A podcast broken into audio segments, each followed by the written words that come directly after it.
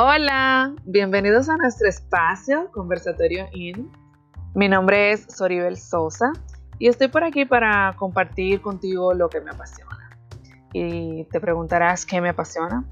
Pues a mí me encanta comunicar, me encanta hablar de crecimiento, me encanta el liderazgo.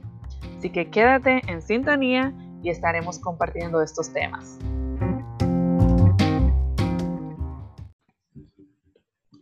Hola, bienvenidos a un nuevo episodio de Conversatorio IN. En el día de hoy tenemos una invitada muy especial, Cristi, bienvenida. Gracias, Oribel. Hola. ¿Alguien, con quien comparto la pasión de predicar la palabra de Cristo y a través de nuestros actos ser de bendición y inspiración a otras personas para que puedan conocer a Dios. Amén, así mismo. Y entrando de una vez en materia, cuéntanos, Cristi si decimos Cristi Taveras, ¿qué, ¿qué, pensamos de ti? ¿Qué se suena? ¿Qué, ¿Qué piensas tú de ti? Ay, Dios mío, señores, estas son de las preguntas difíciles de la vida, uno tener que hablar. Dime, sorry, me lo sé, estas son formas de empezar. Eh, pero de verdad, bueno, déjame, si yo me, me tuviera que definir, eh, sin ánimo de entrar de una vez y que no, que a los religiosos, a los cristianos, no. Yo diría, y esto fue lo que me tomó muchísimo tiempo llegar ahí, y a esa conclusión es hija de Dios. Eso es Cristi. Después de ahí vamos a ponerle lo demás, las demás añadiduras. Eh, yo soy hermana, señores, yo soy hija, amiga, me encanta trabajar con jóvenes, eh, publicista de profesión, y me encantan los brownies. Eso, eso del Señor. eh, por favor.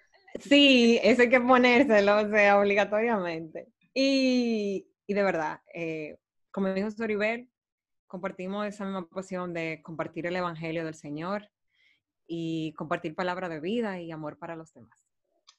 qué lindo, de verdad que cuando uno encuentra ese propósito en Dios, es maravilloso y tener eso claro en la vida. Y hablando de eso, del propósito en Dios, Cuéntame como de tu testimonio, ¿cuándo tú te diste cuenta que eso era lo tuyo, que tú eras un instrumento de Papá Dios?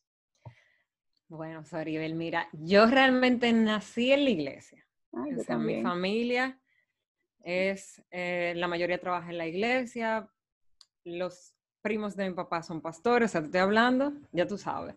Sin embargo, señores, eh, nada de eso confirma en que tú tengas realmente una relación con el Señor. Y el que nació en la iglesia lo sabe. Por eso esto es algo muy personal y muy individual. Entonces, llega la turbulenta adolescencia, ya ustedes saben, yo con mis vacíos existenciales, perdida en el planeta, y yo digo, pero ven acá, yo no entiendo. Eh, porque si dentro de lo que cabe las cosas son estables en mi vida, o sea, yo tengo una familia que me ama, eh, amigos que me aman, siempre creció en la iglesia, lo que me hizo estar muy alejada de ambientes dañinos porque yo siento como que me falta algo. Y ahí el Señor como que habla a mi corazón y me dice, bueno, al parecer tú y yo no tenemos una relación muy firme. Yo iba a la iglesia, pero de orar, de leer la Biblia, no, nada de eso. De tener esa convicción. Exactamente. Y era como más de oficio y trabajar y servicio. Y en, y en ese momento, a los 15 años, el Señor como que me hace ese llamado de atención. Yo respondo y empiezo a buscarlo y decido afirmar mi relación con él. A los 15. Eh, ajá, a los 15 como que en verdad, de manera seria. Pasan dos años, eso es como lo primero. Pasan dos años y como que eso de los 17, cuando eh, ya yo estoy como que saliendo del colegio, el Señor pone en mí el sentir como de empezar a trabajar con el Ministerio de Jóvenes. Eh, y yo decía, Señor, pero yo soy una joven, ¿qué es esto? Dime. Sin embargo, un ciego guiando a otro. Exacto. Ustedes saben que, Dios no coge esa, como decimos en buen dominicano. Y entonces ahí como que a la par pude como tener las dos cosas. O sea, pude afirmar mi relación con Dios y también se, es recibir esa dirección de en qué yo iba a emplear mi esfuerzo en mi comunidad, en mi iglesia. Excelente. Y actualmente trabajas en eso, sigues en el Ministerio de Jóvenes. Yes. Cantas, predicas, ¿en qué te desenvuelves? Bueno, eh, yo actualmente estoy con el Ministerio de Jóvenes, tanto en mi iglesia local como en sirviendo en Ministerio para Cristo. Bueno, que Soribel ahorita me comentó que lo conoce.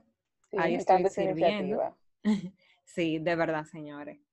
Eh, y brevemente le digo, es simplemente células universitarias. Eso es lo que hace Ministerio para Cristo. Y es puramente de jóvenes. Y en la iglesia, pues estoy también con los jóvenes y predico, que fue un reto nuevo que el Señor me puso el año pasado. y cuando el Señor nos llama, ahí estamos.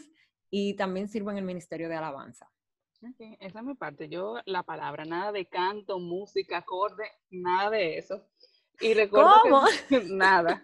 Y me encanta la alabanza, pero como ese no es mi talento, nos desenvolvemos en la palabra.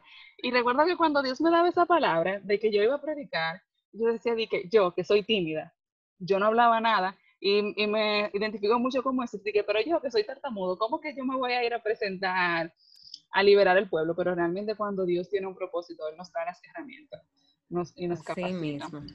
Así mismo. Y esa iniciativa de Ministerio para Cristo me encanta. ¿Cómo si alguien está en la universidad se puede unir? Ok, pueden buscarnos en nuestro Instagram, en Mi para Cristo, y le van a dar asistencia. Ahí están publicados los horarios, pero también pueden preguntar por el DM o en un comentario de, la, de alguna publicación. Puede preguntar por el horario de su universidad o si está disponible y de verdad, con mil amores, señores, todo el mundo es bienvenido. Nosotros nos definimos como una gran familia y nuestro deseo es, o sea, que cada joven cristiano y no cristiano que quiera buscarle al Señor en su universidad tenga ese espacio. Así que de verdad, pueden acercarse con plena confianza. Sí, entonces en esos momentos de tiempo libre entre una materia y otra, en vez de irse a perder el tiempo por ahí, aprovechen e integren al Ministerio para Cristo, se, se los recomiendo. Exacto. Yo te comentaba que fui al taller de evangelismo que ustedes hicieron en meses atrás en la iglesia y fue muy edificante. Yo andaba sola y yo me sentí en casa. Oye, qué bueno, qué bueno. Me alegro que haya sido así. Así que el que esté escuchando, si tiene deseos de ir, que vaya. Cristi, mientras yo preparaba las preguntas y buscando un poco de ti, leía en la, cuesta, en la, en la cuenta de Christ Mind, que me encanta ese nombre. O sea, que, que también es el, el podcast que, que, tú llevas. Ah, Christ Mind, eh, ven y ve. Sí, Lo pueden buscar en las plataformas de, de, podcast. Cuéntanos un poquito de, de qué va. ¿De qué? ¿De qué va? ¿De qué trata? El podcast es testimonial, señores. Eh, surge porque yo creo que todo el mundo tiene una historia que contar, tiene algo que decir y yo siempre le he dicho, yo respeto mucho las historias, tú no tienes que tener una historia de que tú saliste de, del infierno, no, o sea, es tu historia, la tuya, lo que te pasó a ti, cómo Dios te habló y trató contigo. Y eso está bien. Y de verdad, señores, yo he recibido testimonio de gente, wow, mira, ese episodio me identifiqué, el Señor me habló. Y a veces uno piensa, bueno, esa historia no es, no, no se trata de, de, eso, sino es como de que a través de la historia cada quien se pueda ver y pueda encontrarse, encontrarse o encontrar algo. Entonces eso es una persona contando algún testimonio y cómo la fe la ayudó a sobrepasar eso. Y la mente de Cristo me encanta. Nada más el tema, ya con eso se empieza a impactar la vida de una persona. Me gusta mucho porque también conversatorio surgió, surgió como eso eh, de hecho, un hashtag que nosotros utilizamos es yo tengo algo que contar. Y antes, como no se me da lo de cantar, lo de tocar ningún instrumento, yo decía, pero ¿cómo yo voy a servir en la obra si también me da pena pararme a hablar en público? Y justamente, y yo decía, y yo no tengo un testimonio de una enfermedad. Por ejemplo, de niña, yo no sé si tú conoces a María Teresa Pérez, que es una artista cristiana que tiene un testimonio. Un clásico. exacto. Que de repente, yo fui a un concierto de ella una vez y ella contó su testimonio. De repente en la iglesia siempre iba alguien que salió de las drogas, que tenía tal enfermedad que fue sanado. Por ejemplo, mi pastor tiene un testimonio de, de sanidad. Y yo dije, ¿por qué yo no tengo nada que contarle a la gente? Y después aprendí, pero ¿qué más que contarle las maravillas de Dios y todas esas pequeñas cosas que el Señor hace día a día en nuestra vida. Y yo, pero bienaventurado el que no tenga un testimonio trágico que contar. Exacto, y, y, tú me entiendes porque tú también me dices que naces en la iglesia. Y, y, eso yo creo que una de las preguntas que todo el que nace en la iglesia tiene. Se queda de que, Señor, y, ahora yo no tengo un testimonio, que el Señor me recató. De, Sin embargo, también esto es un testimonio. Pensar que así como Dios rescata a quien de verdad estaba muy alejado, incluso a lo que estamos dentro también nos rescata. Exacto. O sea.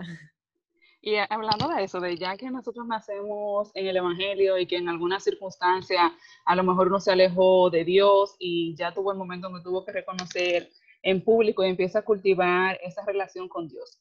¿Qué tú le recomiendas a alguien que, que tenga esa preocupación, que quiera acercarse a Dios y que no sepa cómo? ¿Qué hacer? Mira, yo voy a dar recomendaciones muy sencillas, muy sencillas. Lo primero es que búscate un amigo. Quizás a veces a la gente le cuesta entrar de primero en una iglesia. Si, si no es cristiano, porque si es cristiano, pues bueno, tiene su iglesia, pero búscate un amigo con quien tú puedas hablar de Dios con honestidad, que puedas hacer las preguntas que tú quieres. Y también prueba, o sea, porque la gente a veces me dice, no, que si yo que yo no voy a la iglesia, pero hermano, usted nunca ha ido, vaya, pruebe, búsquese una comunidad con la que se sienta cómodo y pueda eh, acercarse. Y otra cosa es hacer tu propia búsqueda. La Biblia está ahí. La palabra está escrita y es bellísima. O sea, y si tuviera que decirle por dónde empezar, empieza a leer los evangelios. Que nada mejor que conocer a Jesús y la obra trascendental de, del cristianismo que y las, o sea, y los mandamientos que él dio y las conversaciones que tuvo, tú te quedas como wow, o sea, tú vas a tener una base del evangelio de dónde partir. Y si, si es alguien como tú y como yo que, que quizás está en la iglesia, creció en la iglesia y, no siente que ha llegado al punto, que ya nosotros gracias hemos llegado de sentirse como estoy en una relación con el Señor. Eh, lo primero es empezar por algo. No querer que orar una hora, dos horas, como hice el sentimiento, no. Oye, el que mucho abarca, poco aprieta, dice la frase. Cinco minutos, tres minutos, lo que tú puedas, quince. Y búscate un grupo de apoyo. Esto es muy importante.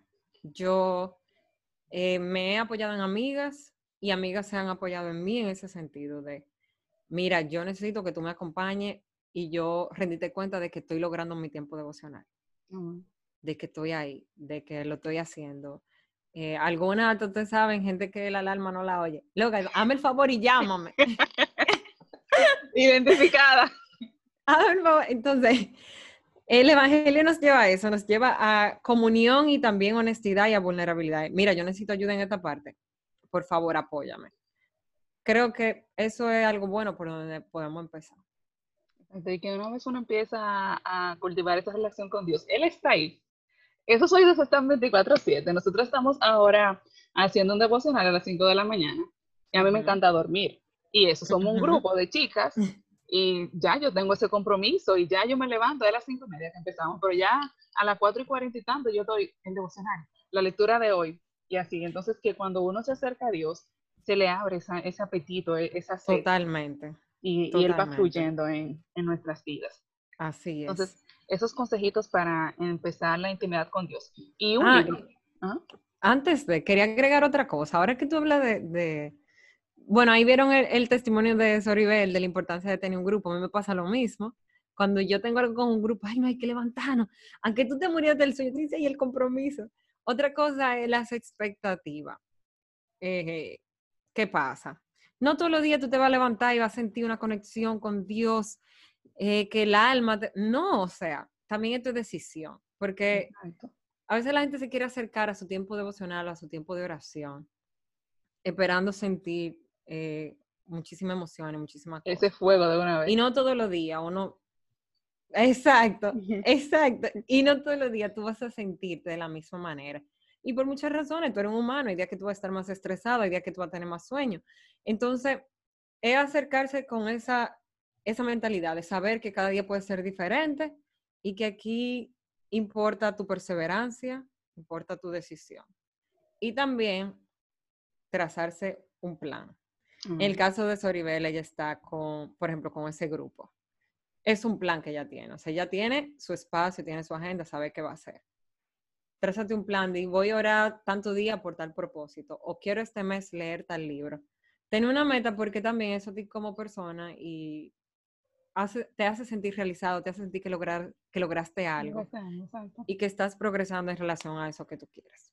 Eso quería agregar. Exactamente. Y hay veces que uno se levanta que quiere, ay, yo quiero ya que pase el devocional para volverme a acotar. Y esos son los días que ese devocional se da más bueno y que viene papadito de esa palabra. Mira, ya lo sabes. y adiós sueña. Y hay personas que me han dicho, ay, pero se levantan a las 5 de la mañana. Y yo, pero es que Dios está ahí 24/7. Si tú no puedes a las 5 de la mañana, dale a cualquier hora del día. Lo importante es cultivar esa relación. Amén, así mismo. Y si tienes que recomendarle un libro a alguien fuera de la Biblia, que sabemos que en la Biblia encontramos respuesta ante cualquier situación de nuestra vida, ¿cuál recomendarías, Cristi? Ok, un libro fuera de la Biblia. Ay, Dios mío. Que déjenme ver, déjenme ver, déjenme ver, déjenme ver. Ok, cuando yo empecé con, con, como con mi parte de, de involucrarme en la iglesia, de servir. Eh, hubo un libro de adoración que yo leí muy bueno, que fue de la directora de, bueno, la que era la directora de Hilson, es sobre adoración. Deme un momentico para ubicar el nombre. Y ese libro, señores, en lo que puedo decirle ahora el nombre, cambió mi perspectiva de cómo yo veía y de cómo yo conectaba con Dios. Eh, porque ella plantea eso como una relación amorosa. O sea, tu comunión con Dios como, como, una relación amorosa. Y fue muy lindo porque yo venía como siempre de crecer la iglesia, quise esa estructura. Y cuando ella me muestra ese Dios tan suave, tan acogedor, por decirlo así. Con esos brazos abiertos. Es como, wow. Y fue, el libro es Adoración sin reservas. Déjame anotarlo. Sí, adoración sin reservas. Y también como que ella te, saca de esa caja donde uno solamente cree que adoración solo es alabanza y confunde los dos términos. Nada que ver, o sea, adoración es tu estilo de vida y todo lo que tú puedes hacer para Dios que le agrade. Y está lleno de testimonio, entonces como muy completo porque tú ves desde los ojos de ella su experiencia y desde las de otros cómo crecer en tu relación con Dios. Y yo lo leí como adolescente de verdad, eso me ayudó mucho. Pues ya saben, si andan buscando esa parte de los tips de cómo cultivar la relación con Dios, leanse ese libro, Adoración sin reservas. Yo también lo voy a, lo voy a buscar. Y una alabanza que sea como que tú digas, es una alabanza, que no importa por el momento que yo esté pasando, esa me llega y me renueva. Miren, señores, esa, esa lista puede ser larga, pero no, vamos a elegir Dame tres. Bien, ahí va. Primero, una que se llama En la Cruz de Gilson. Es, la letra dice, hoy me postro ante Jesús, diste tu sangre en la cruz, no hay otro amor igual. Y habla de, y dice la letra, eh, yo sé que te fallo, pero también yo sé que me amas. Y cuando yo me topé con esa canción, yo dije, wow, Dios me ama a pesar de todo. Y la escuché de verdad en esa misma transición de los 15 años, cerca de cuando empecé a leer el libro y todo eso. Y por eso la guardo como una canción especial, porque también me ministró en ese momento. ¿Quién dices que soy? Que ahora tendencia, eh, que habla de que somos en el Señor, habla de que somos hijos, que somos adoptados, que somos lo que el Señor dice. Y creo que una verdad muy importante, también ese de Gilson. Y por último, Jesucristo basta. Eh, esa canción es bellísima y es una verdad constante para el corazón. Amén. Definitivamente, dice la palabra, en la alabanza hay liberación y uno puede dejar todas sus, cargas y venir a, descansar en Dios, como también nos lo dice en su palabra, Mateo. Venid a mí los que están cansados, que yo les haré descansar. Y eso es un instrumento para nosotros depositar nuestras cargas en, en el Señor. Yo también estaba leyendo en, la, en, la, página de Christ Mind algo de tu testimonio. Y para mí eso es súper sensible, que tú estudiabas algo y te cambiaste de carrera. ¿Nos puedes abordar como resumidas cuentas algo sobre eso? Sí. Miren, eso fue una etapa de mi vida que, que yo aprendí mucho de, sobre dejarse cambiar los planes y dejarse guiar por Dios. Yo vengo, yo soy muy planificada, o sea, muy estructurada, digámoslo así. Y toda mi vida yo dije que iba a estudiar ingeniería en software, era, yo me acuerdo. También eso viene porque mi papá estudia eso y yo me había hecho mi mundo, que era por ahí que yo me iba, y los test, yo salía que sí, que eso era lo mío, que sí. Pero yo siempre dije, papá, mira, tengo una inclinación por el tema de comunicación, publicidad, como que esa combinación de arte y negocio. Y yo recuerdo, señores, yo entré a la universidad y yo estoy ahí y yo dije, ay, Dios mío, yo creo que esto no es lo mío, esto de software. Yo me puse mala, mala, mala. Yo, ¿cómo yo le voy a decir a mi papá? ¿Y qué tiempo tú llevabas en la universidad cuando te diste No, un, un cuatrimestre, gracias a que fue un cuatrimestre. Y yo de verdad oré al Señor y yo recibí paz. O sea, yo entendía que yo estaba haciendo lo correcto. Y qué bueno que me dejé guiar porque he visto la mano de Dios. Y Dios ha sido fiel. Y realmente, señores, si usted está pasando por una situación similar, primero órele al Señor y conózcase. Yo sabía que a mí me gustaba el otro camino que yo estaba escogiendo. No le estaba haciendo a lo loco, ni por capricho, ni qué sé yo qué. Y también si tiene que hablar con algún orientador vocacional, hágalo. Y de verdad el Señor se mantuvo fiel y se ha mantenido fiel eh, respecto a la decisión que yo tomé. Yo creo que Dios premia la valentía de que se atreve a cambiar su plan. ¿Y, ¿Y, cómo fue ese momento de tu de tus padres? que esto no es lo mío. Mira, te voy a hacer el cuento, Soribel, aquí así como, hablando como lo loco. Tú no sabes que yo escribí una carta, fue. No te vayas a reír de mí. Sorry. no, no te preocupes. Señores, para mí el tema era tan serio. Y para que te ríe un chi, yo le llevo la carta a mi papá y a mi mamá. Se la tiro por debajo de la puerta de su habitación. y mami me dice, di que, ¿qué fue? Y yo leo la carta y yo dije, mira, yo creí que tú me decías otra cosa, no me asustes así. Y yo, mami, es que yo no sabía cómo decirte esto. Entonces, hasta en eso, señores. O sea, al final, posiblemente yo misma me abrumé más de lo que me tenía que abrumar. y nada, ellos lo tomaron bien, me apoyaron en todo, gracias a Dios. Sé que no es el caso de todo el mundo, sé que hay gente que ha pasado lucha en ese tema con sus padres eh, sé que es difícil y, tuve un compañero que pasó lo mismo que yo, pero el caso opuesto con sus padres. Y yo creo que no siempre se les puede convencer, por eso tú vas a necesitar estar seguro de lo que tú estás haciendo y estar convencido tú de que esa es tu carrera, de que tú quieres estudiar y dar frutos en tu profesión, para que ellos vean como, oye, de verdad a este muchacho le gustaba esto. Sí, yo soy súper sensible con ese tema porque he escuchado eh, estudiantes, por ejemplo, de odontología, que dicen, no, yo estoy aquí porque mi papá es odontólogo. Y yo, pero no te gusta.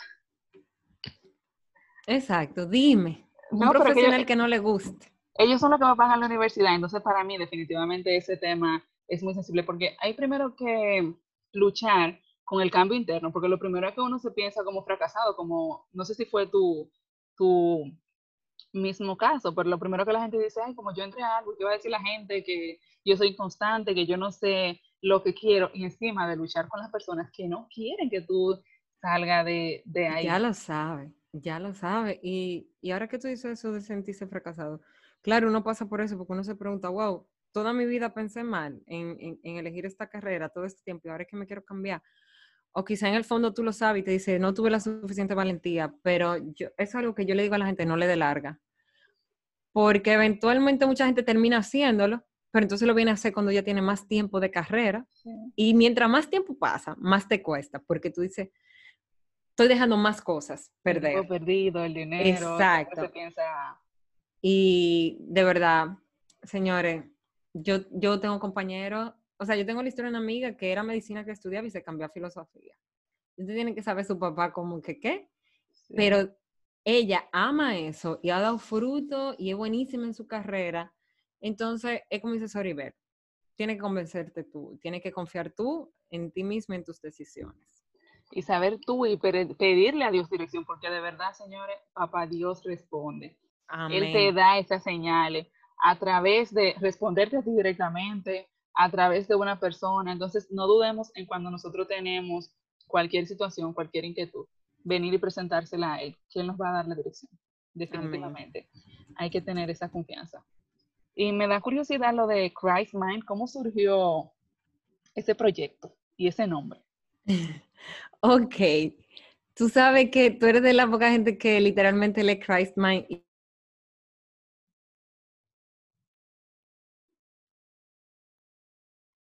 La pronunciación es eso, Cristo mente, y también viene de mi nombre. El nombre fue lo más random. Yo dije, bueno, yo no quiero poner específicamente la palabra Christ. Señores, aquí viene la parte tecnológica mía, porque yo dije, eso, tú buscas en, Google Cristo, Christ en inglés, eh, te va a aparecer muchísimas cosas. Y dije, déjame ponerlo justo como suena, ok, Christ. Y lo puse así, ya, así fue que yo hice mi proceso de naming. Y surge, eso fue, un, eso fue otra cosa de, obediencia. Eh, el proyecto inicial era otra cosa, era súper, súper enfocado a como a universidad, como solo habla de tema universitario, y el señor vuelve a hablar a mi corazón y me dice, mira, sí, tú quieres hacerlo así, y quizás eso mercadológicamente sea más wow y más chulo, pero yo lo que quiero es que tú, aunque te enfoques en el grupo universitario, pero hables de mí. Y fue un reto. Yo duré como que siete meses dando vueltas, dando vueltas, dando vueltas. Y, y, esto vuelve a confirmar lo que estamos hablando, Soribel, de confiar en lo que Dios te habla. Y de verdad, el Señor me ha bendecido. Eh, tengo poco tiempo, me ha bendecido conociendo gente nueva. Mire, estoy aquí con Soribel. Ve cómo la gente crece en Dios y, y en tener ese espacio para comunicar lo que el Señor habla a mí y que bendice a otro. Y surgió así. El proyecto original tenía otro nombre y Dios me lo cambió y yo feliz. Ah, amén. Digo, a mí me encanta. Igual, yo lo leí y yo dije, pero es que este nombre es que te ministra la mente de Cristo. Y ven y ve, o sea, ven a probar cómo es la mente de Cristo. Definitivamente, una bendición. Gracias, gloria a Dios por eso. Y fuera de el ministerio, lo que trabajas, como cuáles son tus hobbies, qué te gusta, qué te apasiona de, de entretenimiento.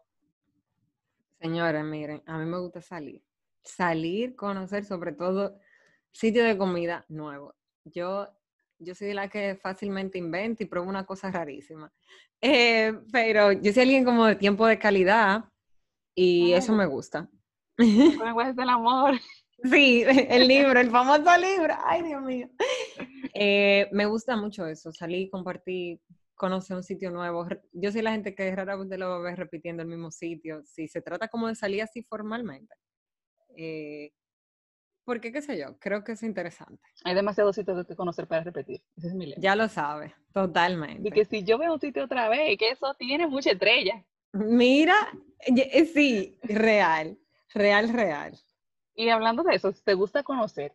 Como ahora en la cuarentena, y tu último episodio precisamente habla de eso, de, de, la, de la frase de que si no sales de cuarentena con algo leído, con un curso hecho, nuevo idioma, como que no era tiempo lo que te faltaba, que era dedicación.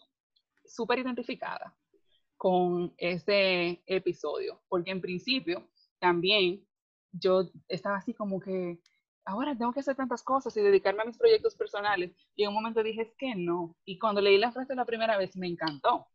Y después dije, es que cada persona es ella y su circunstancia. Totalmente de acuerdo contigo y le quité toda la validación. Así que si nos puede dar aquí ya, que vayan a las personas a escuchar el episodio, pero dan un ching, una pincelada de, de ese Bueno, yo hablo todo sobre raíz de esa imagen y de encontrarme conmigo y esa super exigencia de querer cumplir con todo lo que dice ahí.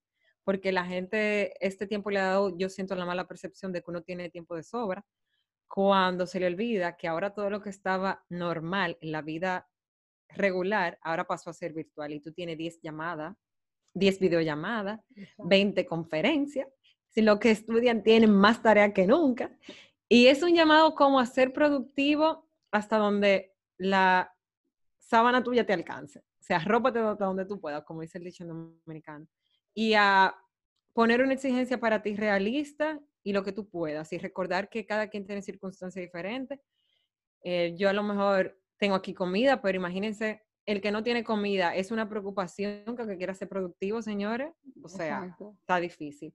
Y es como ese llamado y quitarle a todo el que dice como Soribero, como yo, no, que quiere hacer todo y que quiere estar activo. Entonces, descargarse de eso y saber que es un tiempo donde mentalmente eh, tenemos ciertas eh, cosa con la que tenemos que lidiar porque estamos en cuarentena, encerrados, cambiamos de vida drásticamente, que no es normal.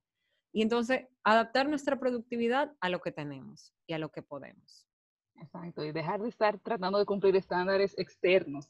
Gracias. Siempre mi interior. O sea, uno trabaja cada día tratando de esforzarse y ser mejor, pero conmigo. O sea, yo me mido yo conmigo. No puede venir Soribel a medirse con los estándares de crisis, porque cada una tiene circunstancias totalmente, totalmente de acuerdo. diferentes. Así que mi gente, no se dejen llevar de eso. Relájense, por favor. No se metan presión. Por favor. Sin necesidad. Crisis, y para finalizar, me ha encantado esta conversación. Tenemos muchísimas cosas en común. Ay, y, sí. y es de las virtudes que tienen las redes sociales, que cuando uno las utiliza con propósito, puede fomentar el cambio. Entonces, ¿qué tú le dejas un consejito a las personas que, que nos escuchan ya así como recapitulando de cultivar esa relación con Dios? Lo último que tienen que quedar, como si algo es importante, eso es lo importante. Miren, Dios es lo único que puede llenar tu alma por completo. Segundo, tu definición de identidad está en Dios. Hay muchas cosas en el mundo exterior que, en el mundo, o sea, que te pueden decir tú eres esto, tú eres lo otro, muchos estándares, como decía Soribel, o me dice con el otro. Sin embargo, cuando vamos a la palabra de Dios encontraremos una definición muy bella y es ser hijo de Dios, ser amados por Él. Y creo que eso supera cualquier otra cosa. Y por último, en relación a a la vida uno en general es ten prioridades claras. Organiza tus prioridades claramente y obviamente el que tiene que estar en primer lugar es Dios. Después de ahí tú organizas, ya tú sabes, familia, amigos, ministerio. Pero eso, ten tu prioridad organizada y clara y mantente firme. Y algún versículo que sea tuyo, como que es el versículo de Cristo. Sí, sí, sí, sí. Hay un versículo que a mí me gusta muchísimo, que está en Salmo y que dice, tráenos al corazón sabiduría. Lo voy a parafrasear, pero dice, tráenos al, al corazón sabiduría para que sepamos aprovechar el tiempo. Y eh, en este mundo de tanta productividad, es como que, Señor, dame sabiduría para yo realmente invertir mi tiempo en lo que importa. Y por eso hablo también de prioridades. Amén.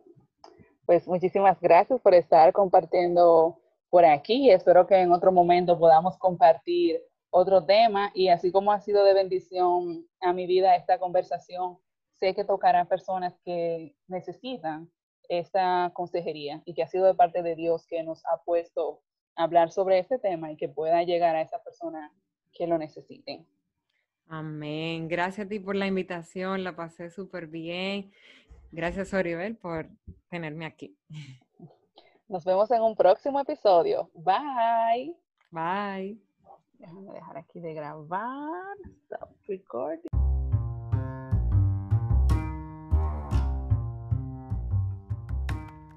Nos encontramos cada sábado con un nuevo episodio y a través de Instagram, mi cuenta personal, DRA Sorry con Y, donde te comparto mi día a día y vivencias. Y a través del usuario del podcast. Ahí comparto información de crecimiento, desarrollo de talentos y pasiones. Nos encontramos en la próxima. Bye.